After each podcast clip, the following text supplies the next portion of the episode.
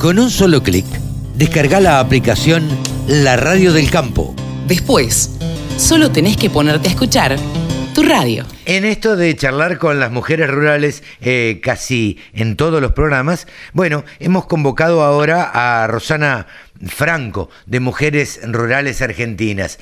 Y bueno, dentro de Mujeres eh, Rurales Argentinas, Rosana Franco ganó el premio Lía Encalada en gremialismo.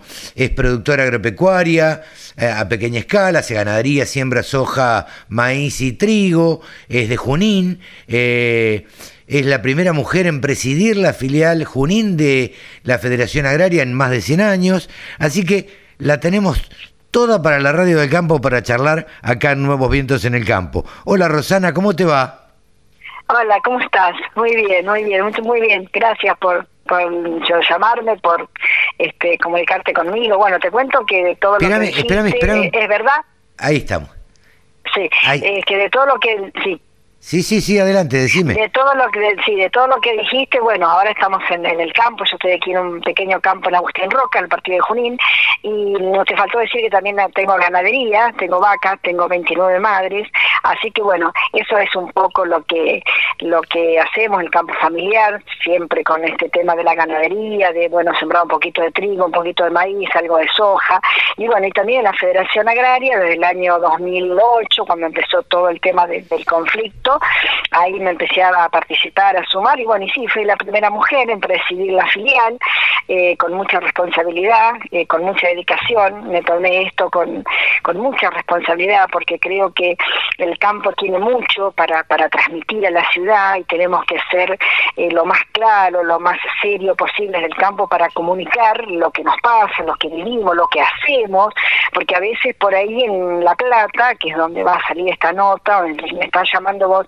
Quizás a lo mejor la gente no, no tiene la precisión de lo que pasa aquí en el, en el campo, lo que sufrimos con el clima, eh, con los caminos, con la inseguridad rural que también existe, si bien ahora estamos bastante bien aquí en Junín, pero bueno, todas esas cosas que nos pasan y me parece que eh, a través de la Federación Agraria puedo comunicar todo eso. Claro. Eh, Rosana, yo te cuento que te van a escuchar en todo el país porque esto es una falta de modestia de parte mía, la radio del campo, al ser una radio por internet que se escucha con el celular o con la computadora, se escucha en todo el país, en todo el mundo, digamos. Pero eh, a mí me interesa saber de, de vos y nos, no, no, nos encanta que nos cuenten un poco las historias de vida. Eh, Rosana, ¿vos naciste en el campo, te criaste en el campo? Sí, sí, mira, nosotros la historia familiar nuestra tiene que ver con mis abuelos, que mi abuela paterna ya vino de España, eh, y después se casó y todos sus hijos nacieron en el campo y mi papá siguió con la actividad agropecuaria. Y por parte materna lo mismo, todos este, mis abuelos eh, pequeños agricultores, que tienen un campo cerca en Rojas, y después sus hijos siguieron. Y nosotras, que somos tres hermanas, mujeres, eh, también estamos en esta actividad agropecuaria. Si esto es el campo, es para mí es un sentimiento, es algo que lo vivo desde, muy chico, porque nací, como decimos, acá en el campo, mi papá tenía tambo, eh, que después lo vendió, y después siguió con la ganadería, y bueno, entonces esas cosas que uno las va viendo desde de, pequeño, y ver los padres siempre atrás de los animales, eso nos lleva a tener este cariño por la tierra y por los animales también en particular. No, sin duda, eh, para los que nacimos en el campo, eh, mi caso es así también, eh, siempre tenemos ese cariño y, vivimos anhelando, en mi caso, el campo. y, no sé, en mi caso yo cuando veo un caballo trato de montarlo, este, cuanto puedo ir al campo voy, y, y, a uno le quedan ese tipo de cosas. Eh, como imagino, habrás hecho el, colegio, por lo menos el primario, en alguna escuela rural.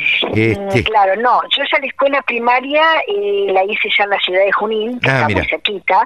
Eh, claro, porque mis hermanas mayores iban a la escuela secundaria, entonces mi papá decidió comprar una casa en la ciudad y ahí yo empecé ya en, la, escuelita en Junín. Pero mis hermanas, claro, fueron ya a una escuela de pueblo, de aquí de Agustín Rojo, una, una escuela de, de, de prácticamente. Sí, sí, claro, que bueno, que lamentablemente no están quedando muchas escuelas rurales eh, todavía hay alguien, hay escuelas aquí en el partido Junín, hay escuelas que las mantienen con mucho sacrificio, eh, los productores, los vecinos, y bueno, existen, pero tienen un problema muy serio eh, que tiene que ver con los caminos, que a veces no hay buenos caminos para llegar a la escuela, la, la, falta de conectividad hoy, es otro gran otro gran problema.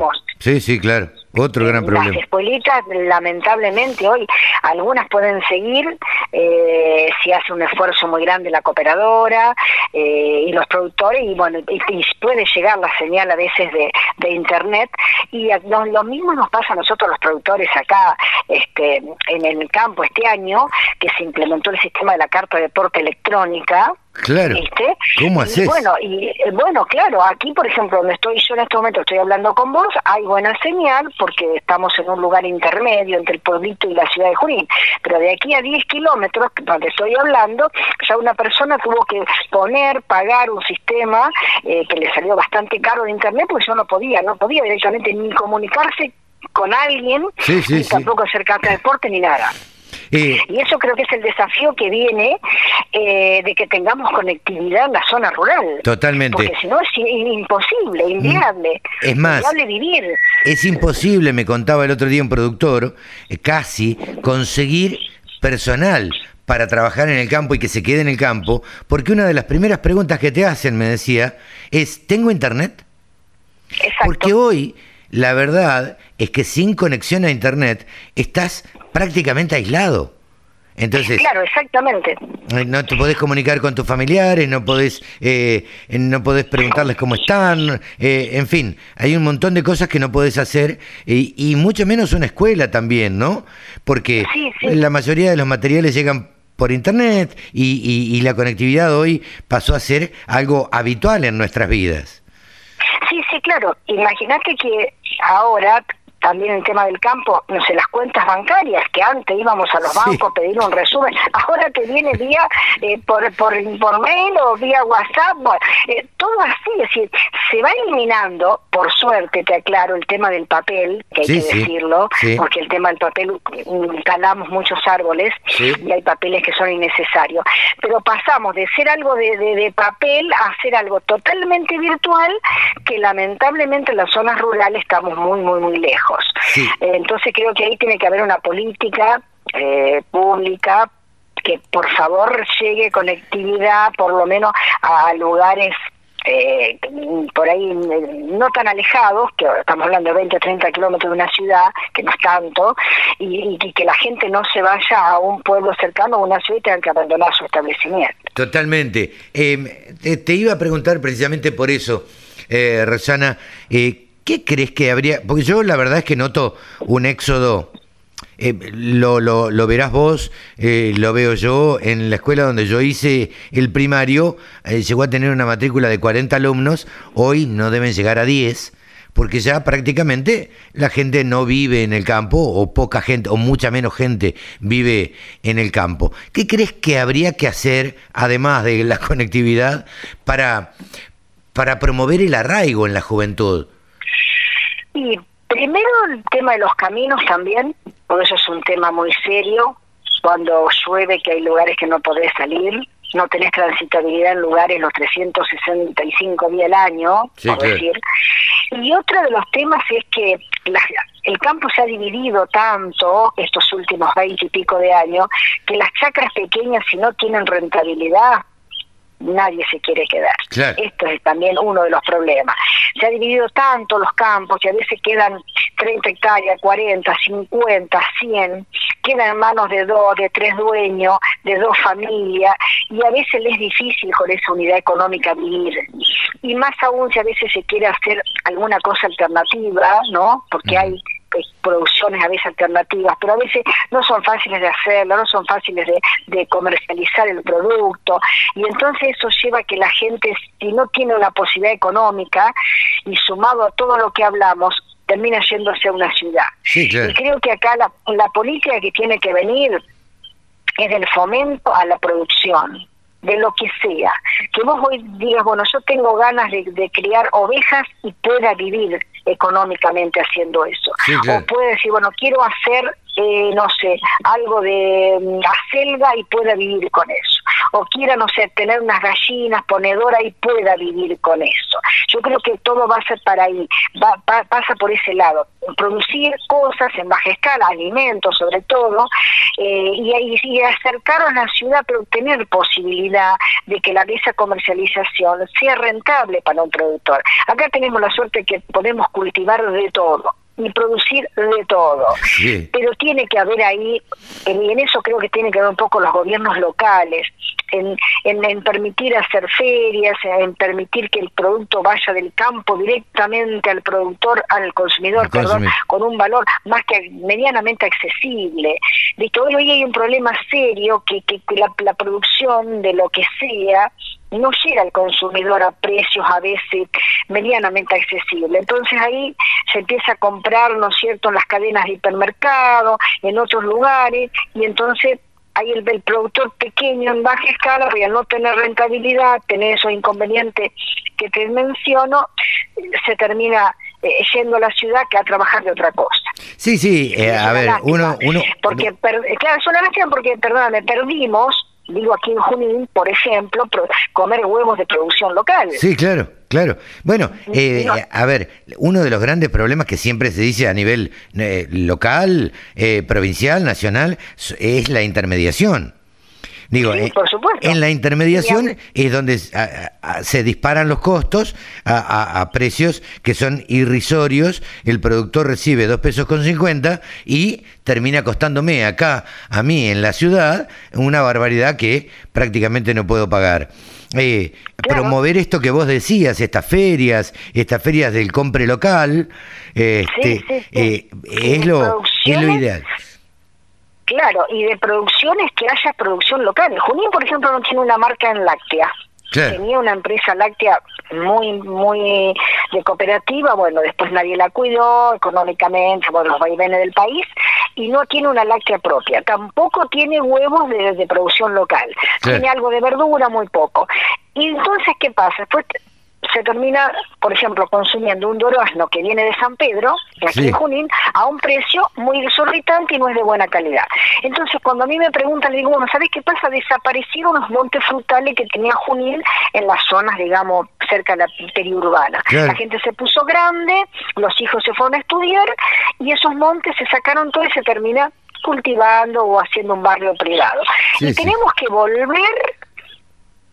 al cultivo, a lo, a lo que hacíamos cuando éramos más chicos, producciones de durazno, vienen aquí en Junín, aquí en Junín podemos producir, de hecho yo tengo, yo tengo mi casa acá en el campo, más de 50 plantas, porque me gustan las plantas, muchas las, las habían puesto mis padres, que ya obviamente no están con nosotros, y, y cuidándolas todavía dan naranja, mandarina, limón, limón sutil, eh, pera, manzana, higo, todas esas plantas. Y, podríamos comer todo eso a precio accesible en las ciudades y un medio de vida.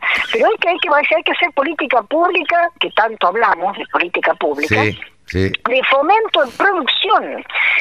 Y no tanto a veces condicionar a la gente a un plan, sino que haga algo. yo no digo que el Estado no esté ayudando a alguien porque creo que una ayuda. Pero, a ver, Junín tiene los terrenos del ferrocarril, para explicarte, que son 20 todo, todo lleno de, de, de, de, de, de, de claro. Y ahí, ahí se podrían cultivar, a ver, podríamos cultivar, eh, no sé, hay algunas plantas de tuna, eh, esas tunas que dan, ¿no? Los, para hacer los arropes, bueno. hay muchísimas cosas que se pueden colocar y que vienen solas, y se planta una vez y ya está. Eh. Pero bueno, no hay una política pública en fomento en ese sentido se habla mucho, pero después la realidad no se logra. Pero bueno, en Junín hay algunas producciones de miel, como te contaba, algo de verdura de hoja y algunas producciones de cerdo, bueno, algo de pollo, eso. Y, ahí nomás, bastante limitado, una ciudad que tenemos 100.000 habitantes. Sí, claro.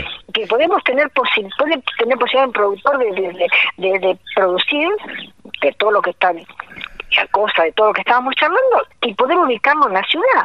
Pero bueno, tropieza con el problema de cómo lo vende, tropieza con el problema de, de la burocracia municipal, tropieza con las inscripciones en la FID, tropieza con un montón de cosas que después termina diciendo, bueno, basta, ya no quiero más, eh, porque después un hipermercado te pone el mismo producto al 50% y dice, basta, yo no, no me complico más y me voy a hacer otra cosa. Sí, sí, y vos te acordarás, Rosana, a ver, en ninguna casa faltaba Ah, sí, unos, unos cuantos años, la verdad es esa, por lo menos que yo recuerdo. en ninguna casa faltaba la quinta donde había ah, tomates, rabanitos, bueno, eso está volviendo, eso está volviendo. ¿Ah, sí? Está volviendo. Ah, yo acá conozco, sí, sí, muchos de matrimonios jóvenes que le están enseñando a sus hijos, bueno, no tampoco algo eh, tan grande para consumo personal, pero eh, lo están haciendo, el tomate cherry, eh, digamos el perejil, sí, porque no lo conseguís a veces en la verdulería. a veces no hay justo el perejil, lechuga que viene tan fácil, el repollito de Bruselas,